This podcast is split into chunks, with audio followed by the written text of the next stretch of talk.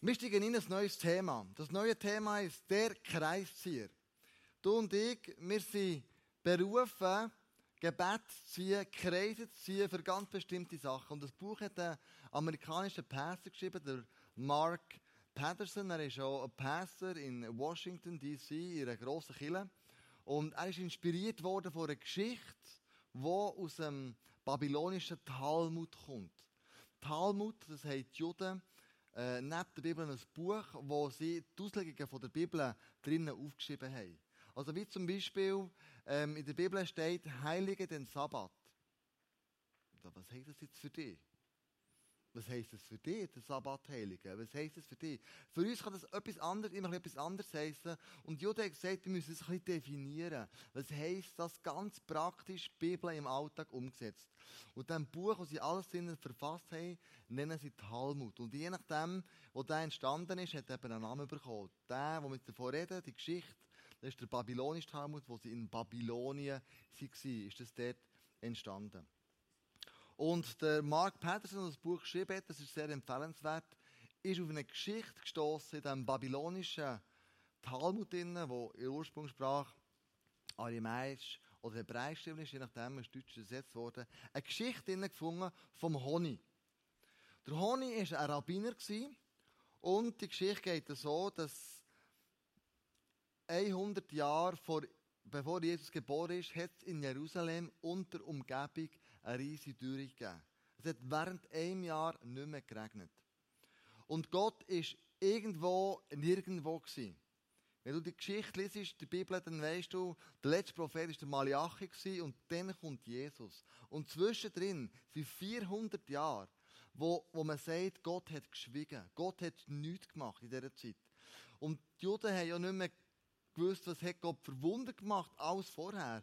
Sondern sie haben wie, sie sind so in einer Schwebe in einer Spannung. Gibt es den Gott noch? Ja. Unsere Tradition sagt zwar ja, aber wir leben ihn nicht mehr.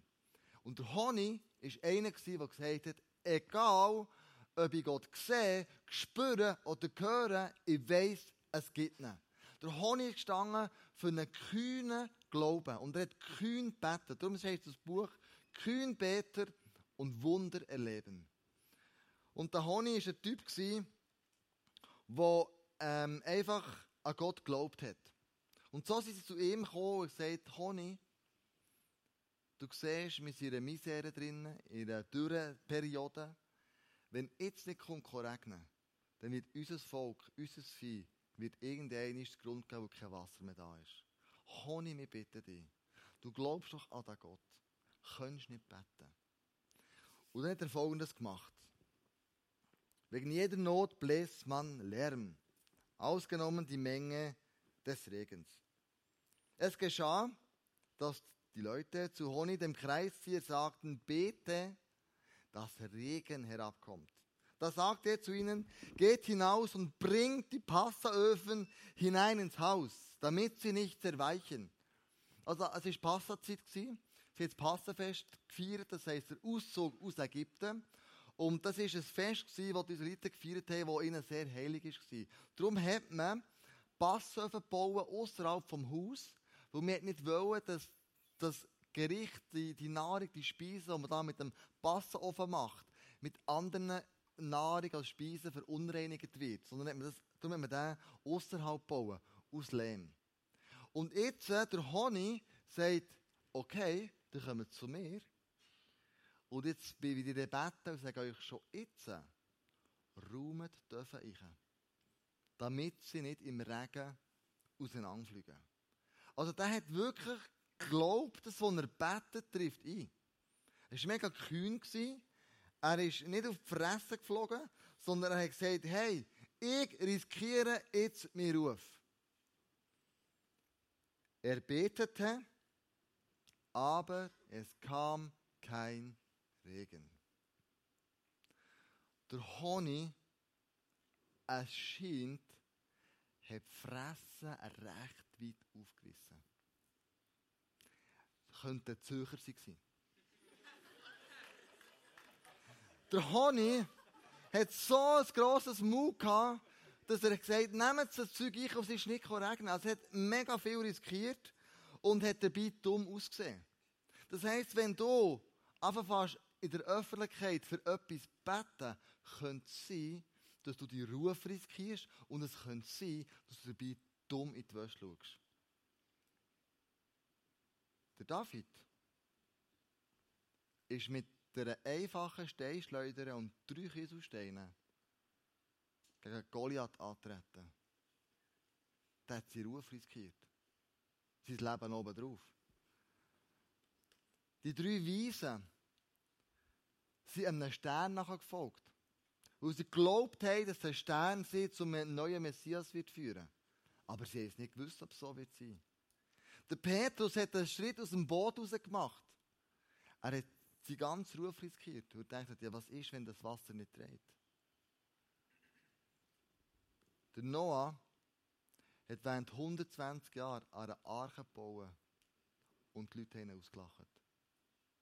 Das heisst, wenn du in der Öffentlichkeit dich für Gott einsetzt, für ihn einfach ein Anliegen auf ein Betten aussprechen, kann es sein, dass du die Ruf riskierst.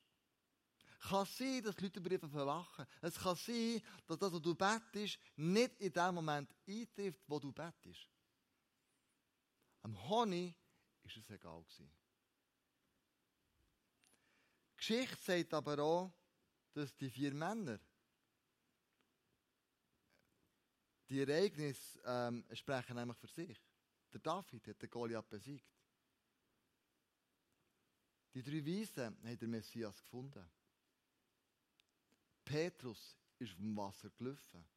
Und der Noah hat mit seiner Arche die Welt gerettet. Was macht der Honig? Was tat er? Er machte einen Kreis. Hat den Stab genommen, am Boden, auf einen Kreis ziehen.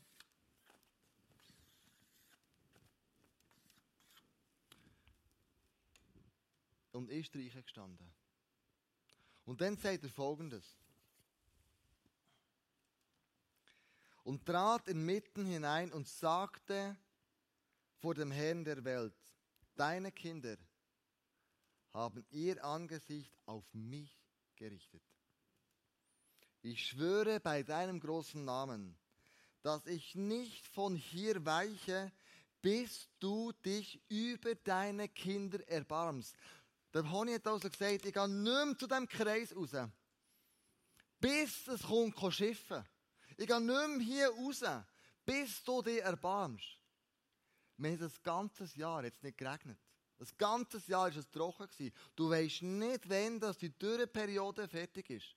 Und der Honig steht drin und sagt, diesen Kreis habe ich gezogen. Ich gehe nicht mehr hier raus, bis mein Gebet erhört ist worden von dem Gott. Ich gehe nicht mehr aus dem Kreis raus. Der Honig, was Gebet und Lifestyle anbelangt, ist hartnäckig Kühn. Ja, schon fast ein bisschen frech. Ich weiß nicht, wenn du für etwas so konkret gebetet hast, dass du gesagt hast, ich gehe nicht mehr aus diesem Kreis raus, bis mein Gebet ist erhört worden. Ich höre nicht auf zu beten, bis die Person wieder hören kann. Bis die Person nicht mehr traurig ist, bis die Person geheilt ist. Ich bete und bete, bis das Wunder von Gott eintrifft. Dann hast du und ich so einen Willen gehabt wie ein Honig, der gesagt hat, ich bete, bis es eintrifft. Ich verlasse den Kreis nicht mehr. Und dann ist passiert. Es begann, der Regen herab zu tröpfeln. Wenn der ist reingestanden und dann hat es einfach tröpfeln. Ein Wunder ist passiert. Wow! Es fängt an zu tröpfeln. Aber der Honig hat Folgendes gesagt. Da sagt er, nicht so habe ich verlangt. Vielmehr Regen für Gruben, Gräben und Höhlen. Der Honig sagt Gott, ich habe für Regen gebeten. Und jetzt lasst es tröpfeln. Das ist nicht für das, was ich gebetet habe. Ich habe gebetet, dass es die Höhle und Gräben und unsere Zisternen füllt. Für das habe ich gebetet. Nicht ein bisschen verregen und tröpfeln. Ich, meine, ich, Ich habe gesagt, hey, Halleluja, Mann. Hey, das tröpfelt schon. Mein, mein Gebet ist erhört worden. Gott, du bist krass. Der Honey, unter uns gesagt, war ein frecher Sieg. Der hat gesagt, Gott, schau, sorry, aber das ist das, ist, was ich dafür gebetet habe. Und dann geht es weiter. Da kam der Regen herab mit Ungestüm. Das heisst, es hat geschifft wie so. Und da sagte er, muss gut lesen, nicht so habe ich verlangt. Vielmehr Regen des Wohlgefallens, des Segens und der freiwilligen Gabe.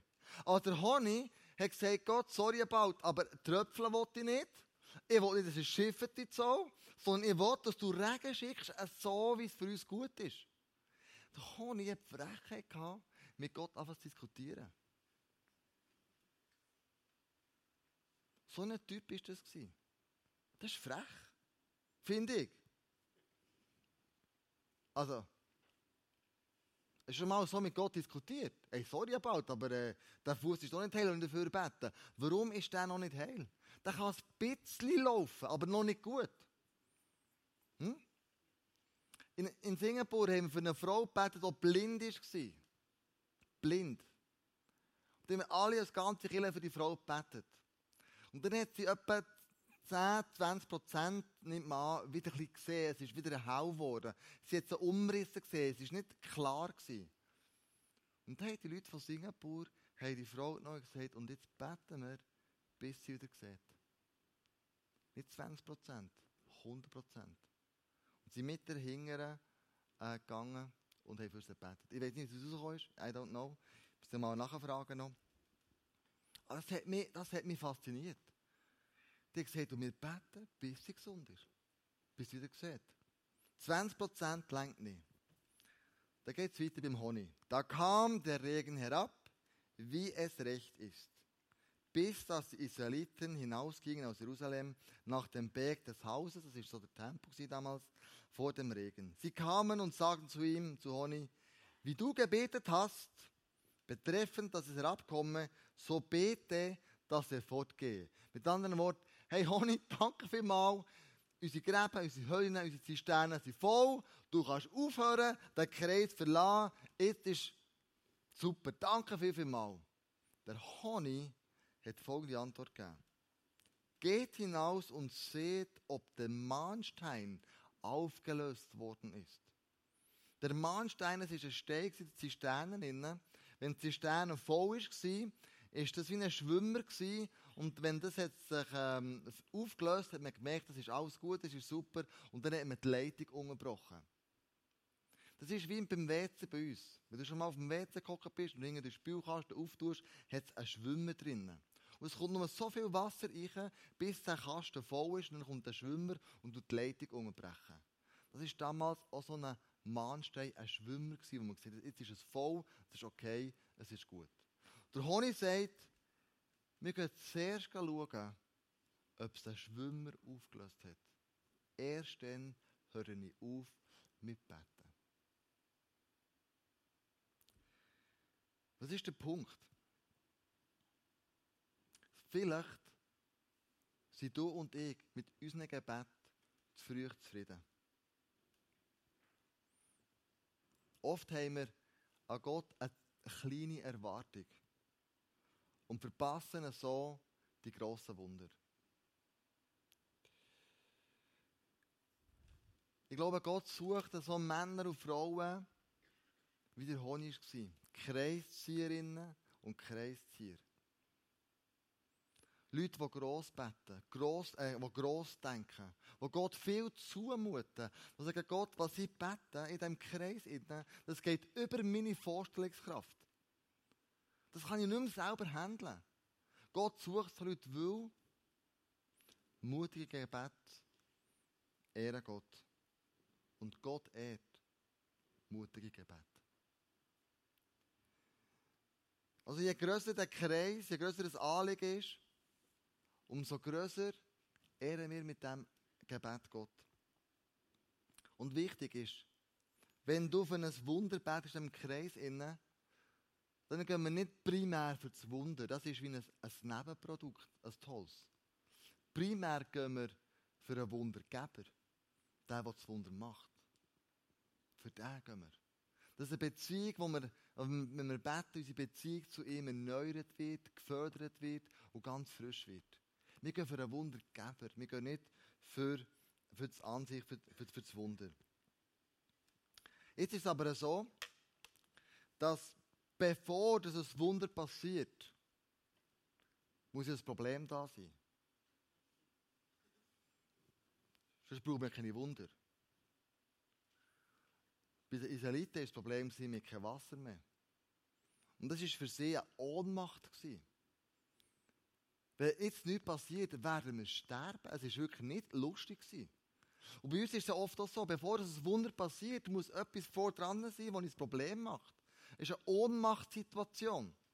Es kann sein, dass du vielleicht krank bist. Es kann sein, dass dein Kind, das ist ja noch keine Kinder, aber die, die Kinder haben, Kinder im Spital haben und es wird einfach nicht gesungen. Das ist eine Situation unerträglich. Vielleicht wirst du gemobbt in der Schule, in der Lehrstelle. Oder du hast schlechte Noten oder man macht dich dauernd ab. Und das ist ein, ein Problem. Und du denkst, Gott, ich brauche ein Wunder. Oft sind wir nicht mehr bereit, also Ohnmachtsituationen auszuhalten, bis Gott ein Wunder tut. Manchmal brechen wir die Übung gleich ab, weil wir es einfach nicht aushalten, in dieser Spannung zu leben und, und, äh, und verzweifeln daran. Aber ein Gedanke in dem Buch, das finde ich so genial, immer wieder durch. Gott ist für dich. Gott ist für uns. Gott ist nicht ein Gott, der dich verurteilt. Gott ist nicht ein Gott, der, dich klein halten und abmachen Gott ist nicht ein Gott, der, ähm, gerne sieht, dass du leidest.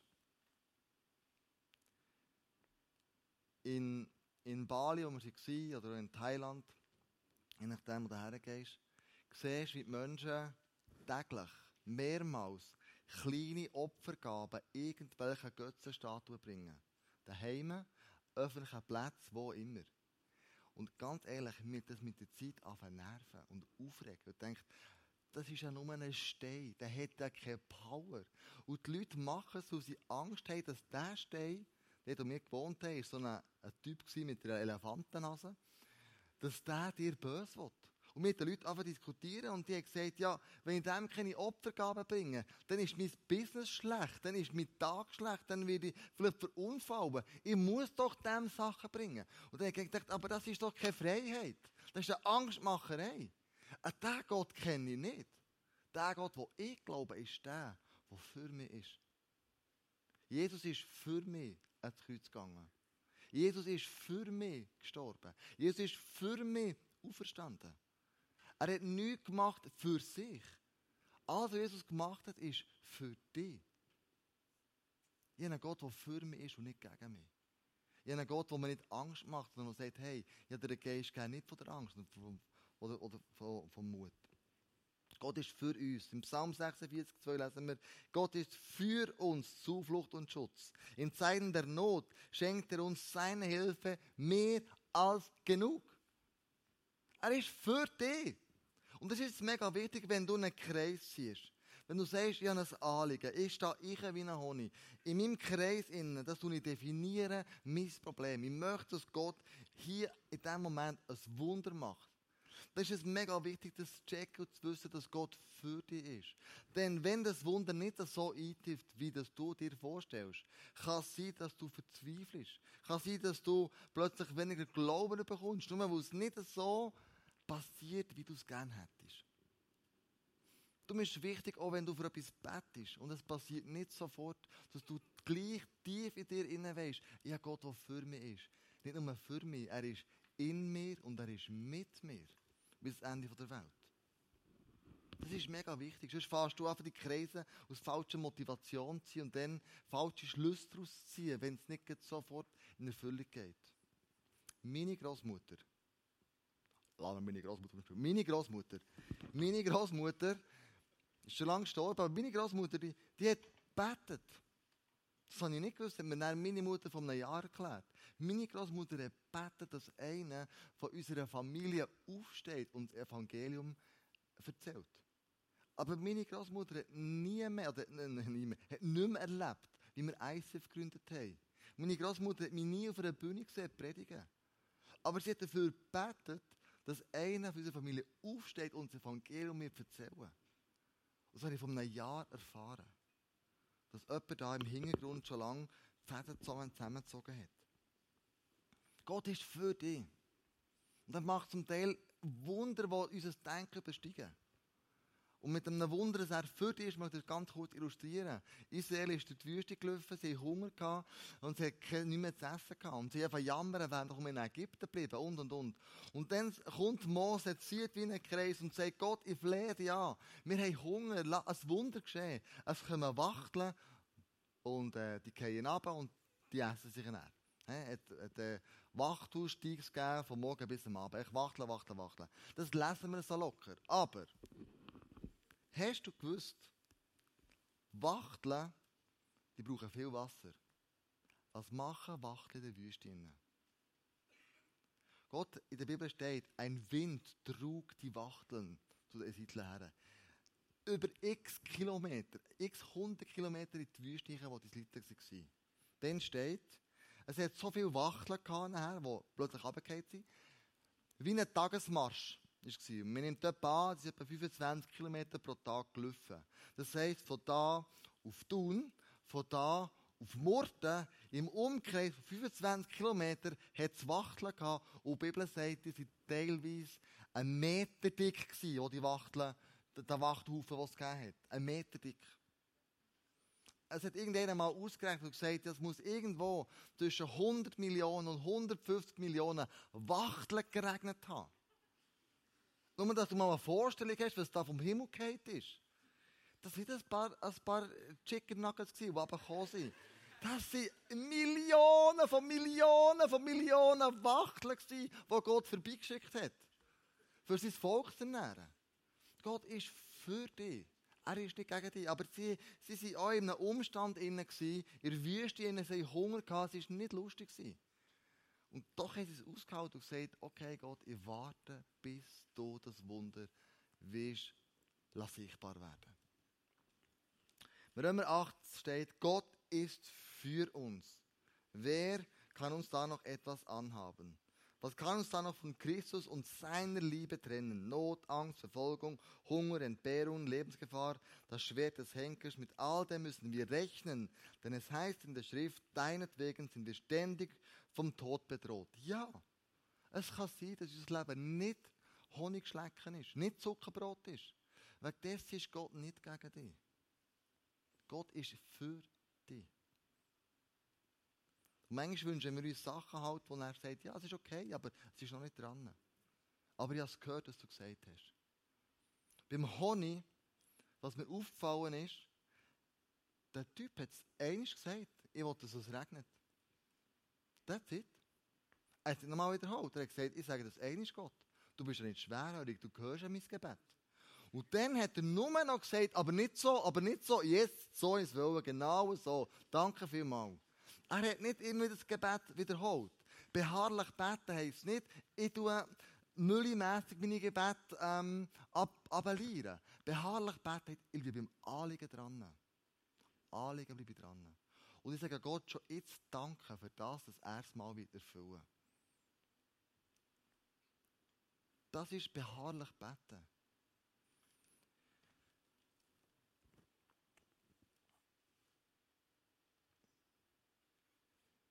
Ich möchte enden mit der Geschichte von Jericho, wo die Israeliten aus der Wüste rausgekommen ins verheißige Land, nach 40 Jahren. Endlich, wow, jetzt haben wir es hinter uns. Die Generation, die ungläubig war, ist endlich gestorben. Wir glauben, wir gehen für den Gott. Jetzt, yes, wir sind dabei. Sie kommen raus durch den Jordan und haben ein fettes Problem vor sich. Gott hat ihnen das Land verheißen, aber was steht vor ihnen? eine uneinnehmbare Stadt. Jericho hat zwei Ringe gehabt. Einen am Berg Fuß und einen um die Stadt herum. Es war um einen Hügel oben. Und wir haben Ausgrabungen gemacht und wir haben die Mauern gefunden. Die waren an vielen Stellen drei Meter dick und acht Meter hoch. Die Stadt hat als uneinnehmbar gelten. Und jetzt denkst du, ja gut, also die Israeliten, Wie haben sich die dabei gefühlt? Also ich kann mir vorstellen, recht verzweifelt. Gott, jetzt kommen wir in das Land rein, du versprichst uns das, und jetzt stehen wir da vor einem riesigen Problem. Und jetzt hat Gott ihnen eine Strategie gegeben, die Stadt einzunehmen, die nicht, ähm, wo, wo man als Militärstrateg einfach nicht macht. Du hast eine Stadt eingenommen mit brennenden Pfeilen, mit einem Rambock und du hast dann oft die Wasserleitung abgestellt. Dass sie gleich mal raus können sich ergeben. Und Gott sagt, wir machen heute ganz etwas anderes. Unser Problem ist Jericho. Und wir laufen während sechs Tagen einig um die Stadt herum. Ich kann mir vorstellen, dass die Israeliten gesagt haben, Scheiß-Strategie. Das kann doch nicht funktionieren. Dann dürfen wir nicht einmal etwas sagen. Still müssen wir sein. Und dann am siebten Tag siebenmal und das letzte Mal dann laut schreien. Ihr Problem war Jericho. Und sie haben einen Kreis gezogen um das Problem. Und Gott hat das Wunder gemacht. Meine Frage ist, was ist dein Jericho? Wo merkst du, du stehst an mit deinen Kräften, mit deinem Wissen, mit dem, du weißt, es geht wie nicht mehr vorwärts. Und jetzt äh, sagst Gott, ich brauche deine Hilfe. Und ein Kreis ziehen heisst, das Gebet hört nicht auf. Du musst beharrlich dranbleiben. Was ist dein Jericho? Für was ist das, wo du gehst? Wir haben Jericho entdeckt in Kambodscha. Zu dieser Reise. Ich bin einen Tag lang mit ein paar jungen Gielen fahren. Wir sind raus über Stockelsteine, über Sandstraßen, durch Bachbetttüren. Wirklich wild, so mit grossen Motocross dürfen. Und ähm, in die Villages gegangen und wir sind dort den Leuten dienen. Mit unterschiedlichen Projekten. Auf jeden Fall, die jungen Gielen, die sind auf dem, auf dem motocross oben gestanden, das musst, wo du das Zeug über das tut und machst. Und die sind gefahren wie Zöhe. Und ich kann ja nicht schlecht fahren, aber ich war so am Limit nach der Stunde. Ich habe fast nicht mehr mögen. Ich bin dann abgehockt, es tut einen Schläge in den Rücken. Und das war also gar nicht mehr lustig, gewesen, so in gewissen Momenten. Und die Gielen sind auf dem oben den ganzen Tag gestanden, auf diesen Fußraster oben. Und dann habe ich mir gesagt, Kleusel, die Serie ist, du bist nicht mehr fit. Du kannst nicht mit der Technik machen. Jetzt ist etwas anderes angesagt. Jetzt musst du Ausdauer trainieren. Jetzt musst du wieder irgendwo hergehen, in ein Fitnesscenter oder Sport machen, damit du fit wirst. Du machst es nicht mehr haben. Und wenn du jetzt nicht anfängst, wie willst du die nächsten paar Jahre, die nächsten 50 Jahre im ICF ähm, Passer sein, wenn du jetzt nicht fit bist? Das Beispiel dort hat mir gezeigt, wie Jericho ist nicht fit sein, wie Jericho ist Disziplin dazu. Ich würde viel lieber mal eine Flasche Wein am Abend, einen Shake haben, neue Chips nebendran und das ist ja auch so gut, das ist ja nicht schlecht, aber einfach das andere darf man nicht vergessen. Und dann haben wir gesagt, gut, wenn ich jetzt alle Jahre nur ein Kilo zunehme, dann bin ich 20 Jahre 20 Kilo schwerer. Dann kannst du mich auch weghalten hier. Und ich habe gemerkt, ich will nicht so enden. Aber ich brauche Disziplin und ich habe einen Kreis gezogen und ich habe geschrieben, Disziplin zur Fitness. Das ist mein Jericho. Vielleicht hast du ein anderes Jericho. Vielleicht bist du in einer Beziehung und ihr habt einen Krach miteinander. Auseinandergelebt. Dann könnte dein Wort draufstehen, du den Kreis ziehst, Versöhnung. Vielleicht bist du krank, möchtest schon lange gesungen werden. Das ist die Kreis, Kreis Heilung. Vielleicht ähm, bist du eine Person, die Jesus in ihrem Leben noch nicht hat. Geistlich gesehen bist du verloren. Dann steht auf deinem Kreis Errettung. Oder vielleicht gehst du für jemanden, der verloren ist. Und dann stehst du, schreibst du drauf Errettung. Was ist dein Jericho?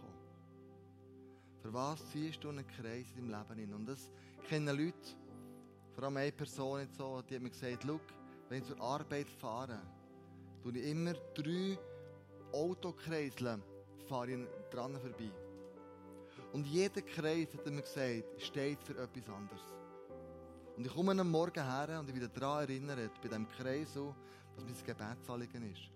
Und er fährt mit dem Auto einisch im Kreis durch. Vielleicht sogar ein zweites Mal, das weiß ich nicht. Und dann fährt wieder weiter. Bis zum nächsten, der, nächste Kreis steht für etwas anderes. Und wir haben für dich Folgendes vorbereitet. Auf deinem Platz hast du eine Kreide. Du sollst mit heimnehmen, so dich daran erinnern, dass du heute Abend einen Kreis gezogen hast. Und hier ist noch ein Post-it-Zettel. Schreib da hier drauf, was ist dein Jericho? Für was gehst du? Wo möchtest du einen Arm von Gott, ein Wunder von ihm ähm, erleben, wo der Gott mal den Arm bewegt? Schreib das hier drauf. Du kannst schnell vorkommen, die Tafeln, hinten haben wir auch Tafeln. Du kannst das herkleben. Und dann mit, mit den Kreiden einen Kreis drum ziehen und sagst, das ist mein Gebetsanliegen. Für das gehe ich, bis es erfüllt hat. Höre nicht vorher auf, in den Kreis einzustehen und für das zu beten. Davor jetzt schreiben, du kannst da vorkommen, dann davor einfach das aufschreiben, herkleben, hinten jetzt auch. Aber zieh einen Kreis um deine grösste Not, die du hast. Die grösste, die grösste Tragödie sind nicht die Gebete, die nicht erhört wurden. Die grösste Tragödie sind die Gebete, die noch nie sind ausgesprochen wurden. Wir lesen in Matthäus 7,7 Bittet, so wird euch gegeben, suchet, so werdet ihr finden, klopft an, so wird euch aufgetan. Du kannst jetzt einen Moment haben, du kannst aufschreiben, dann vorkommen, umkreisen. Kannst jetzt face to face gehen. Vielleicht hey, weißt du, oh, leck mir, ich brauche eine Gebetsunterstützung in diesem Moment. Dann kannst du dorthin gehen, die Leute sind da für dich ready und beten sehr gerne mit dir. Und immer der zum Schluss beten. Beten, dass Gott, dass du erkennst, dass Gott für dich ist. Beten, dass du weißt, Gott ist mit dir. Wie der Kreis, wie er aussieht, Gott ist mit dir, in dir und für dich.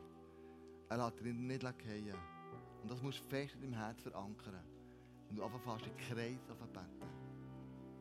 Ich möchte mit dir beten. Stang doch auf, können wir zusammen worshipen, dann aus der Reihe rausgehen, face to face oder zur Tafel führen. Danke, Jesus. Bist du ein Gott, der uns nicht einfach lässt, lässt gehen, sondern du bist für uns. Jesus, du hast gesagt in Johannes 14, Vers 20, du lebst in uns und du bist mit uns bis ans Ende der Welt. Und wie gut ist es zu wissen, einen Gott zu haben, der, der ein Lachen über unserem Leben. Und wir nicht müssen Opfer bringen und die dann gleich nichts nützen. Sondern dass wir einen Gott haben an unserer Seite, der, der uns liebt. Der sagt, du bist mein Kind. Ich möchte, dass es dir gut geht.